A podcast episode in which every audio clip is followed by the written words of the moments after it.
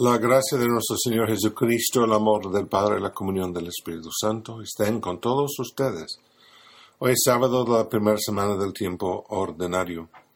Ese es Padre Stephen Reynolds, el párroco de la Iglesia Católica de. Elizabeth and Seton en Houston, Texas. En el Evangelio de hoy, de San Marcos capítulo 2, versículos 13 hasta 17, San Marcos describe la vocación de San Mateo.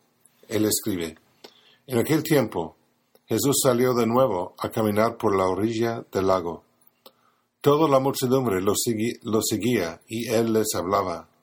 Al pasar vio a Leví, el hijo de Alfeo, sentado en el banco de los impuestos, y le dijo, Sígueme. Él se levantó y lo siguió. Siempre estamos agradecidos de ver cómo los apóstoles respondieron a la invitación de Jesús al discipulado. Siempre es inmediato. No se demoran, reciben la llamada y responden. Nos gustaría a nosotros imitarlos, siempre diciendo que sí a Dios y diciéndolo de inmediato.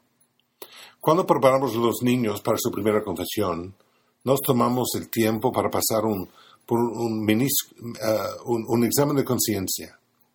Cuando llegamos al cuarto mandamiento, honrarse tu, madre, tu padre tu madre, Damos una pequeña explicación de la importancia de la obediencia, respeto o cooperación con sus padres y mayores. Pues y una de las preguntas que hago es, ¿obedeces a tus papás la primera vez? que sorprendieron ellos de pensar de esa pregunta? Porque muchas veces los padres tendrán que pedirles a sus hijos varias veces que hagan algo porque obedecer la primera vez es difícil, porque requiere un espíritu de, anticipación, siempre tratando de estar alerta a lo que los padres quieren o necesitan. En una manera similar, responder a la voluntad de Dios requiere no solo un sentido de, disponibilidad y cooperación, sino también un espíritu de anticipación, de mirar hacia adelante a lo que Dios pueda pedirnos a medida que avanza nuestro día. Tenemos que preguntarnos qué estaba pensando Mateo antes de que Jesús lo llamara. Nos da la impresión de que estaba absorto en su trabajo, una ocupación que a menudo era un medio de opresión e injusticia y no una que da gloria a Dios. Pero Jesús rompió la niebla de su confusión y llamó a Mateo, aquí llamado Leví, y es bueno recordar que los judíos a menudo tenían dos nombres, uno en hebreo o aramaico, Leví en este caso, otro en griego, en este caso Mateo, uno para la familia, la comunidad judía, y otro para los gentiles que hablaban griego o latín. Pues en ese caso Jesús lo llamó una vida de fe.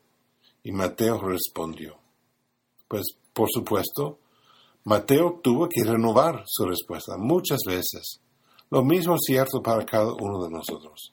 Fuimos llamados por Dios en nuestro bautismo hace muchos años y renovamos las promesas de nuestro bautismo cada Pascua, año tras año.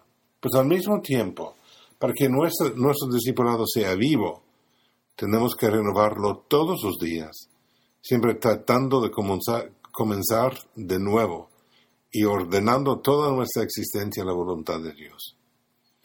La decisión de seguir a Cristo no puede ser relegada a un evento del pasado, debe ser algo vivo y dinámico, constantemente renovado. Pues después de haber sido llamado, Mateo se unió al pequeño grupo de seguidores de Jesús, los apóstoles, y eventualmente después la resurrección, por lo cual San Mateo es un, testigo, escribió su evangelio. Y fue un evangelista para unas regiones que se llama hoy Irán y Siria, y fue martirizado en, Irán, ah, probablemente cuando estaba celebrando la Santa Misa. Pues imitemos San Mateo en su disponibilidad a la gracia de Dios. Dios os bendiga.